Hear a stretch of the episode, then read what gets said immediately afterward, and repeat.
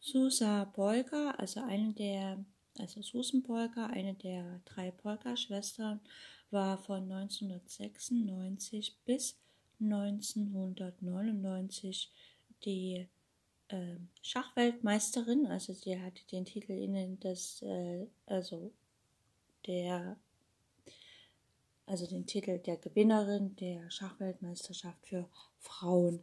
Wie gesagt, äh, von 1996 bis 99 und wir werden uns heute ein bisschen mehr über Susa anschauen.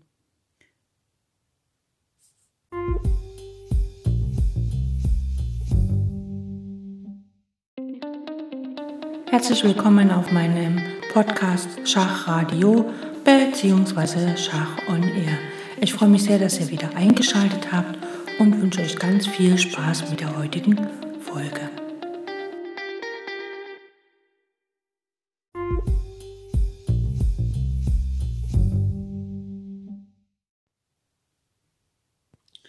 Susa Polka oder jetzt auch Susan Polka genannt, wurde am 19. April 1969 in Budapest geboren. Sie ist eine ungarisch-amerikanische Schachspielerin und sie gilt weltweit als eine der spielstärksten Schachspielerinnen der Geschichte. Äh, kurz zu ihrem ähm, schachlichen Verlauf. Sie ist äh, 1982 wurde sie internationale Meisterin der Frauen, also ähm, und äh, 1984, also zwei Jahre später, internationaler Meister, also den Titel hat sie geholt. Dann drei Jahre später den Großmeistertitel der Frauen und 1991 hat sie dann den Großmeistertitel der äh, Herren erworben. Wie gesagt, sie war von 1996 bis 1999 Weltmeisterin. Äh, ihre aktuelle Wertzahl entspricht auch der Wertzahl von äh, Januar 2005. Das ist nämlich eine 2577 Elo. Ähm, ich glaube, seit 2005, Januar 2005, hat sie keine offiziell gewertete Schachpartie mehr auf internationalem Parkett gespielt.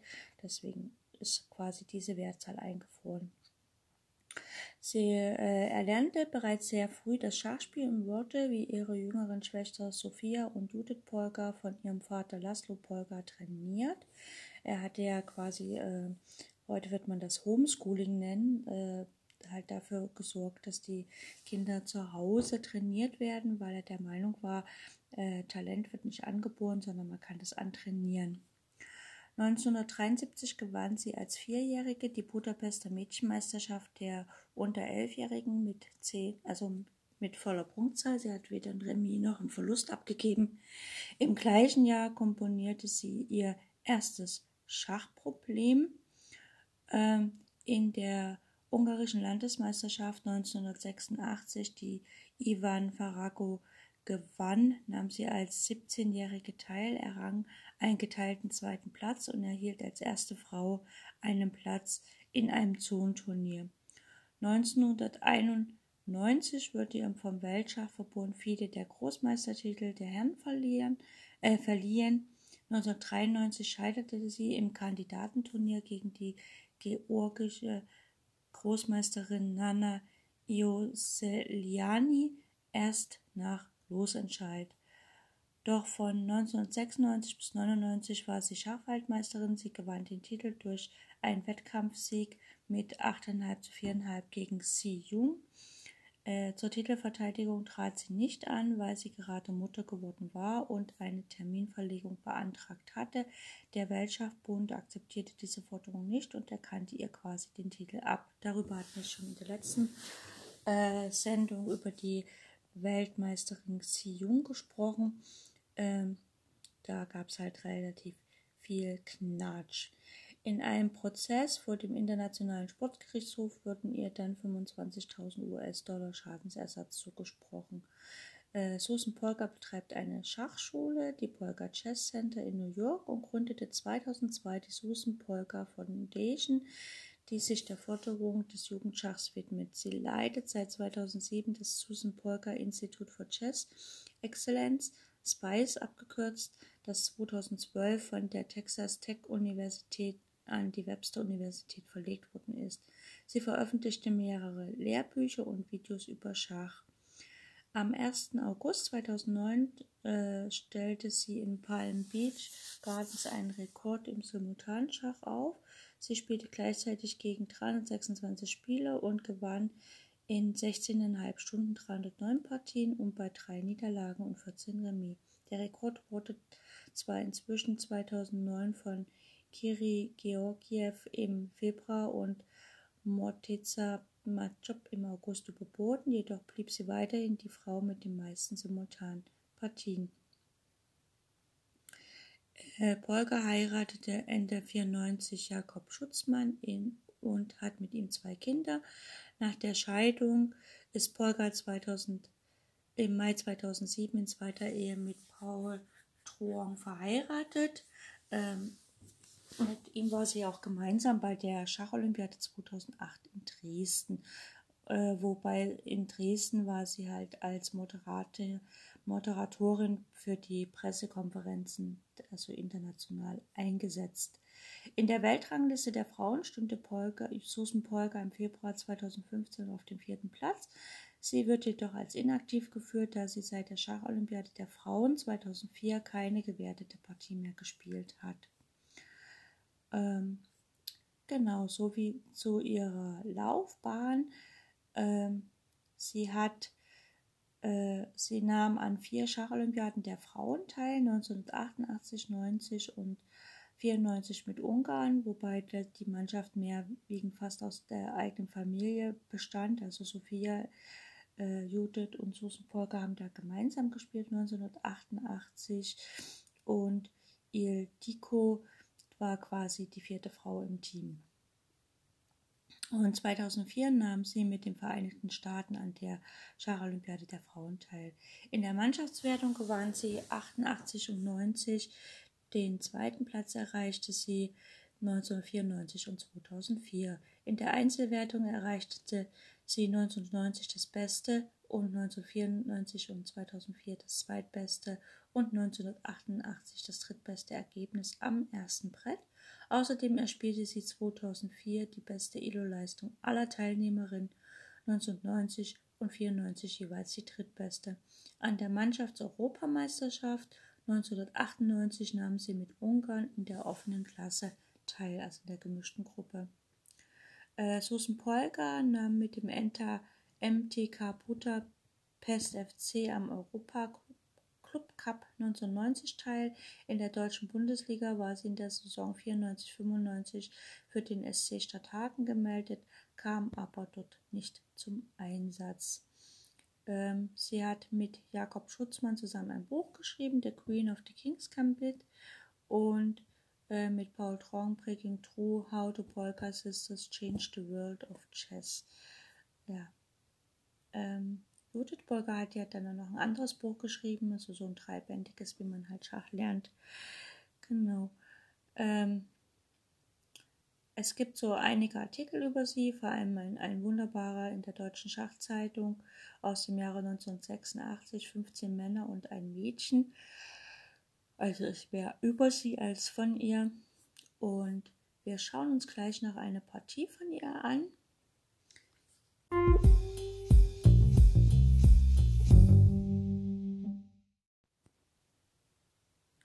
So, wir haben hier eine Partie und zwar Susan Polka gegen Leonid Judassin, gespielt beim SKA Mephisto Turnier 1991 in München. Ähm, wie gesagt, Judith Polka hat weiß. Fangen wir mal an. Es geht los mit D4, äh, Springer F6, Springer F3, E6, äh, E3, C5, und Läufer D3, Springer C6, Rochade D5, B3, ne, sie will halt C4 spielen. Oder halt auch Läufer B7 und dann halt auf äh, C5 tauschen und äh, Läufer B2 und dann auf der langen Läuferdiagonale spielen äh, Schwarz spielt Läufer D6. Jetzt kann man eigentlich hier schon ein Tempo mitnehmen, indem man einfach auf C5 schlägt. Dann muss der Läufer nochmal ziehen.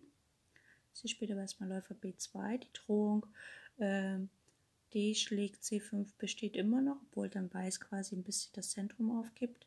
Rochade A3, Dame, ähm, Dame C7. Jetzt kommt aber das äh, Weiß das Tempo mitnimmt, denn jetzt ist es ja eigentlich so, dass der Läufer wirklich wieder auf die Diagonale zurück will. Also C schlägt D4, ach nee, C4, C schlägt D4 von äh, Schwarz, E schlägt D4 und Schwarz spielt hier E5. Äh, es ist immer so ein Kampf ums Zentrum, ne? So, äh, D schlägt E5 und Springer schlägt E5 und Springer schlägt E5 und Läufer schlägt E5. Jetzt kann man eigentlich den Läufer wieder nehmen. Läufer schlägt E5, Dame schlägt E5 und Springer D2. Ähm, Weiß hat es halt geschafft, das Zentrum zu klären. Jetzt hat Schwarz noch einen Einzelbauer da übrig und muss sich halt überlegen, was er macht. Äh, er spielt erstmal Läufer G4, greift die Dame auf die 1 an. Der Turm geht nach E1, greift die Dame auf E5 an und die Dame verschwindet nach D6, also die Diagonale, damit er so ein bisschen, ähm, ja, muss Weiß jetzt überlegen, was er tut und Weiß spielt einfach Dame C2. Natürlich kommt jetzt Turm A nach C8, denn dann kann der Bauer nicht geschlagen werden. Und Weiß spielt erstmal H3 und Schwarz antwortet mit Läufer H5. Und jetzt kann Weiß Läufer F5 spielen und einfach den Turm auf C8 befragen. Der kann natürlich nach C7 gehen. Äh, dank des Läufers droht jetzt erstmal nicht die Turmverdopplung, aber äh, wenn G6 gespielt wurde, droht sie ja dann doch. Dame D3. Jetzt hängt erstmal, also ja, jetzt muss man sich um den Bauern kümmern, Turm D8, äh, Dame D4, geht auf die lange schwarze Diagonale und verhindert, dass der Bauer vorzieht, was ja sein Bestreben ist. B6 und Turm E5. Turm E7 ist ganz klar. Und erstmal F4, um den Turm zu stützen. Und Dame C7 von Schwarz. Turm A nach E1, jetzt sind die Türme verdoppelt, also muss sich Schwarz um die Türme kümmern.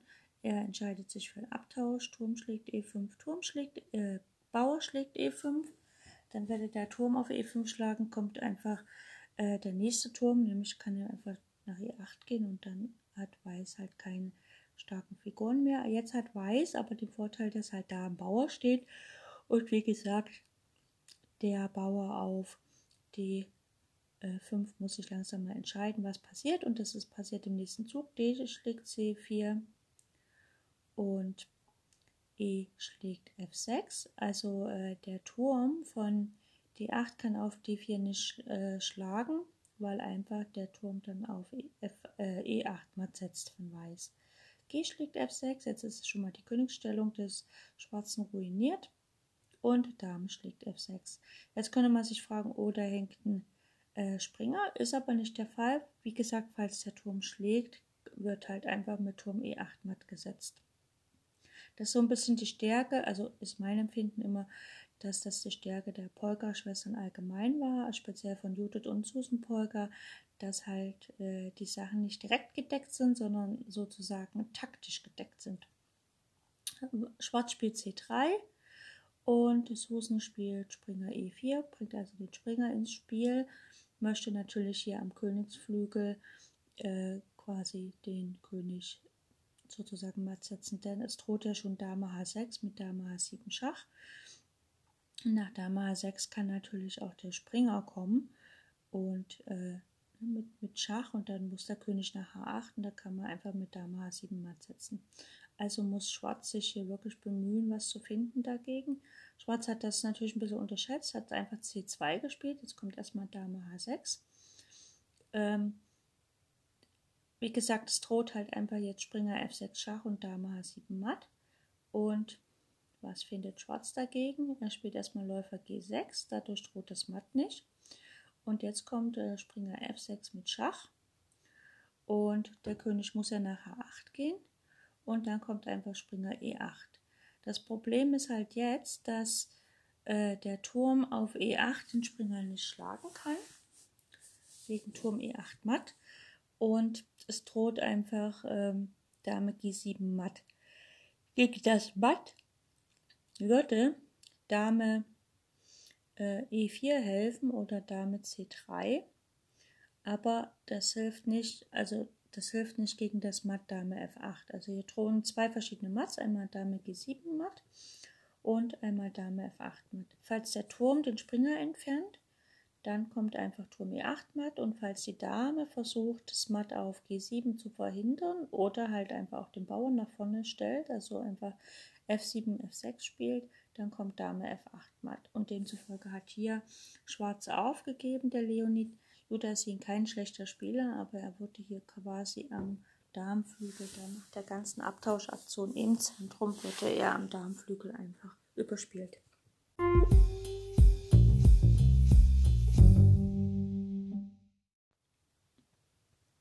Es gibt ja zahlreiche Interviews und Kommentare, Artikel und so über Susan Polgar. Sie selber ist ja äh, zurzeit als aktive Schachspielerin nicht mehr unterwegs, sondern eher als Trainerin und Moderatorin. Also ähm, ja, also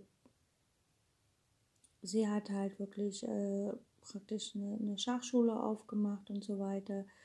Und sie hat auch sehr viele ähm, äh, quasi äh, Preise gewonnen und so weiter. Also sie ist ein sehr bekanntes Gesicht im Frauenschach, also im Schach allgemein und halt auch im Frauenschach. Äh, sie hat auch ähm, Blitzmeisterschaften gewonnen und so weiter. Und es, äh, sie hat sozusagen Chess Will eine Möglichkeit gegeben, 20 äh, Fragen an sie zu stellen und hat diese beantwortet. Ich möchte hier eigentlich nur auf die interessanteste Frage eingehen.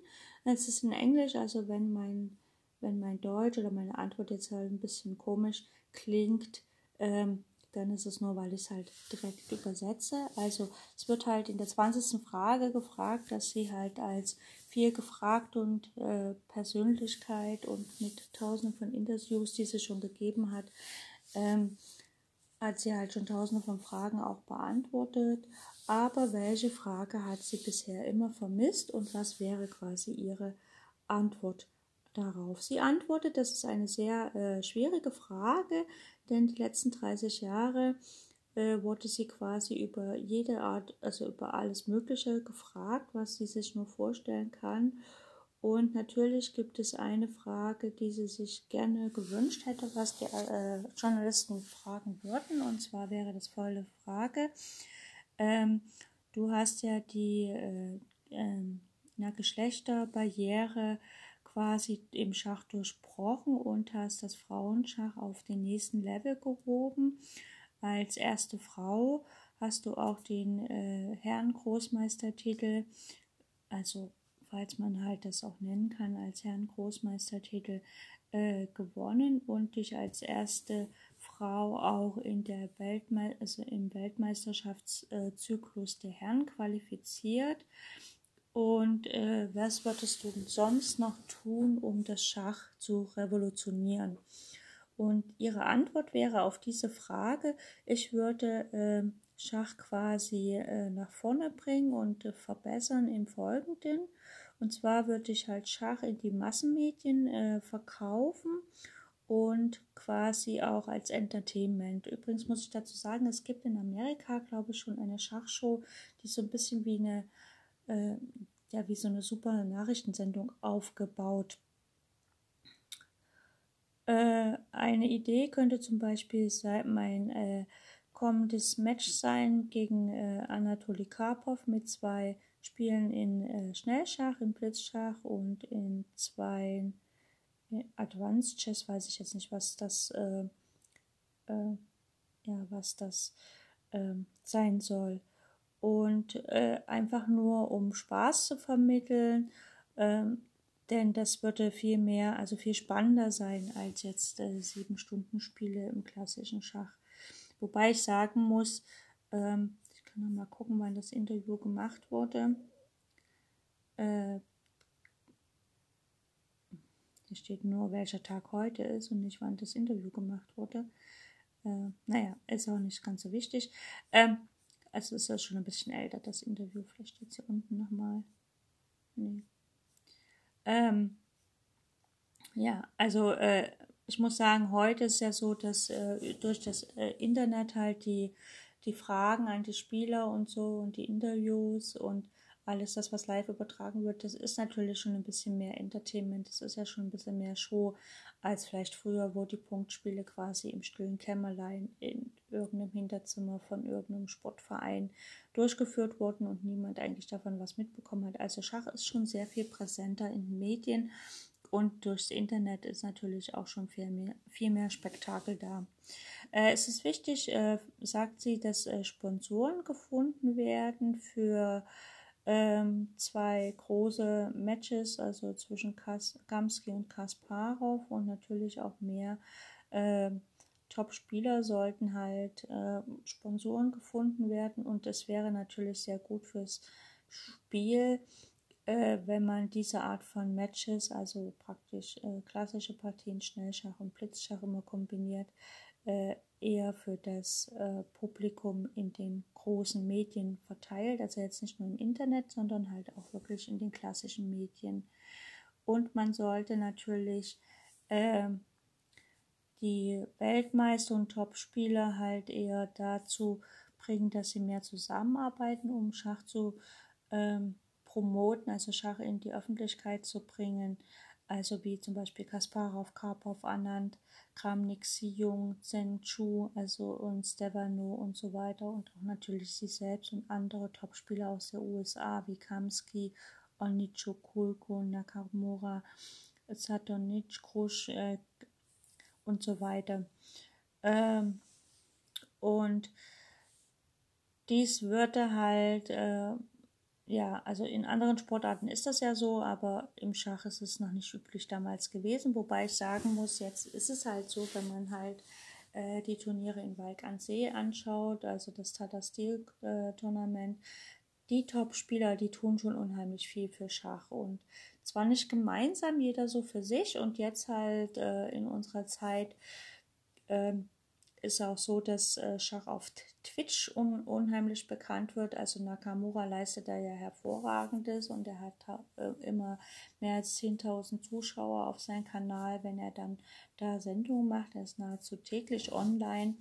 Äh, das machen sogar deutsche Spieler schon mittlerweile, auf Twitch online zu sein. Zwar nicht täglich, aber so im Schnitt zwei, dreimal die Woche. Und das tut dem Schach wirklich sehr gut.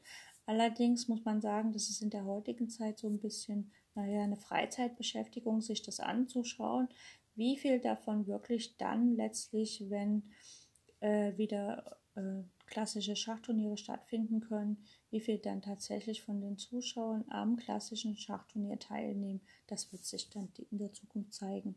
Es sollte eine äh, wöchentliche TV-Show mit Schach äh, geben wo man natürlich auch ähm, quasi Schach äh, feiert und natürlich auch ähm, sozusagen äh, wichtige Spiele hoch, also vorstellt.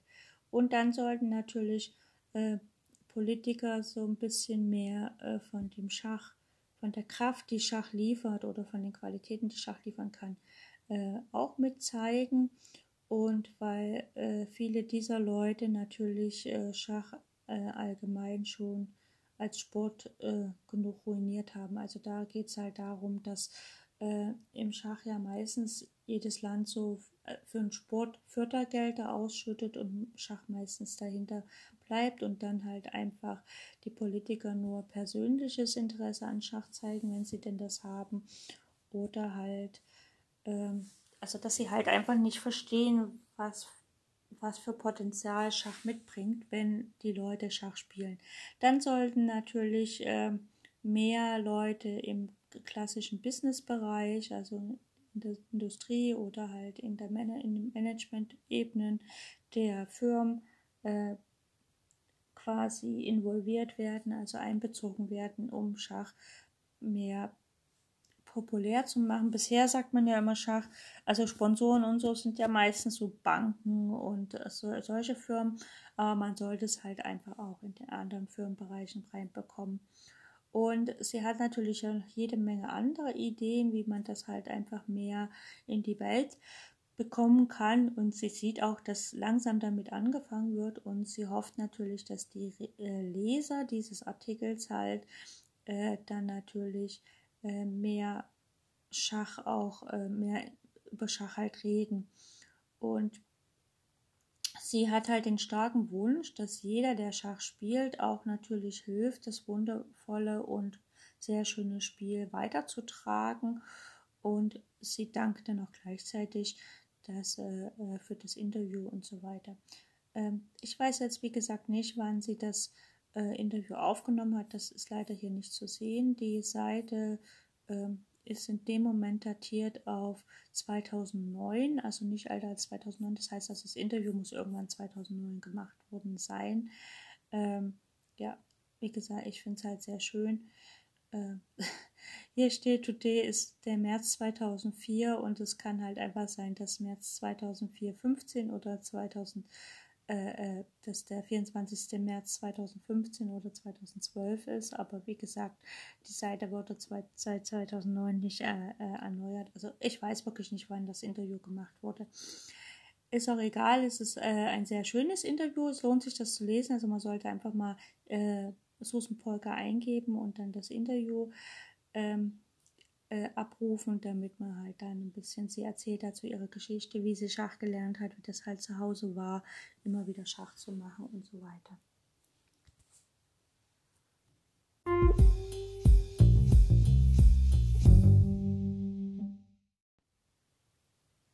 So, das soll nur ein ganz, ganz kurzer Abschnitt gewesen sein über Susan Polga. Sie ist eine hervorragende Schachspielerin und ein wunderbares Vorbild auch für alle äh, schachspielenden Mädchen und so weiter. Ähm, ich halte die Sendung bewusst sehr kurz, weil was soll ich über diese Frau sagen, über die schon so viel gesagt wurde und überall findet man etwas und so weiter.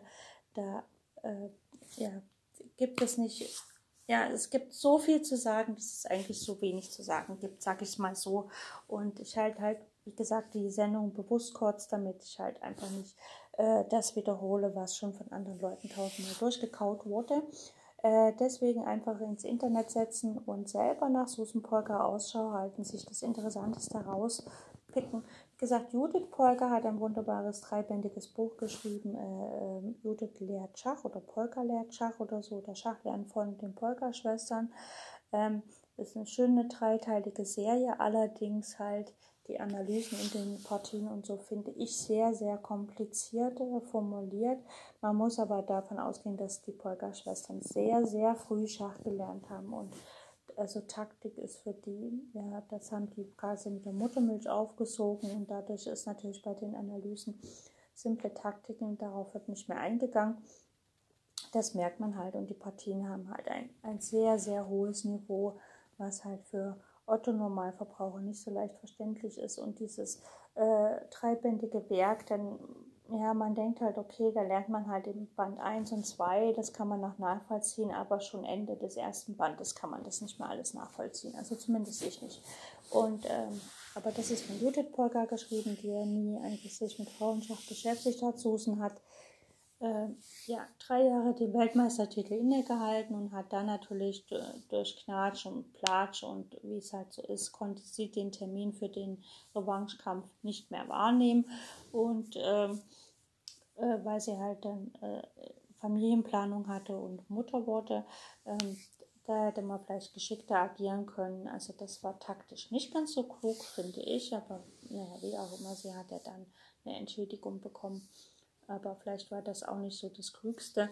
Äh, jetzt ist sie halt eine hervorragende Kommentatorin, also äh, wer die Möglichkeit hat, äh, Sendungen mit ihr zu schauen und wer halt auch gut Englisch kann, der sollte das einfach tun. Es ist immer ein wahrer Genuss, ihren äh, Kommentaren zuzuhören zu Partien. Und ich muss auch sagen, wenn sie Partien kommentiert, partiert, äh, kommentiert sie die immer frei. Also sie macht halt nicht, lässt nicht den Rechner mitlaufen und schaut, was eine Engine ausgerechnet hat und sagt dann diese Varianten an, sondern sie erklärt immer auf sehr hervorragende Weise, was sie sieht. Und da erklärt sie halt auch, was sie taktisch sieht. Also sie hat manchmal so Traumbilder von Mats, Vorsicht, die sie dann halt mit erklärt. Das ist immer wunderbar und ein Genuss anzuschauen. Also das, was sie halt zum Thema Schach in die Öffentlichkeit bringen und Schach halt mehr, äh, mehr zu bewerben, das praktiziert sie da in Live. Ja, das lohnt sich immer anzuschauen und ich beende hiermit die Sendung, wünsche euch ganz viel Spaß und Erfolg bei euren eigenen Schachpartien und ich hoffe, dass ihr wieder einschaltet.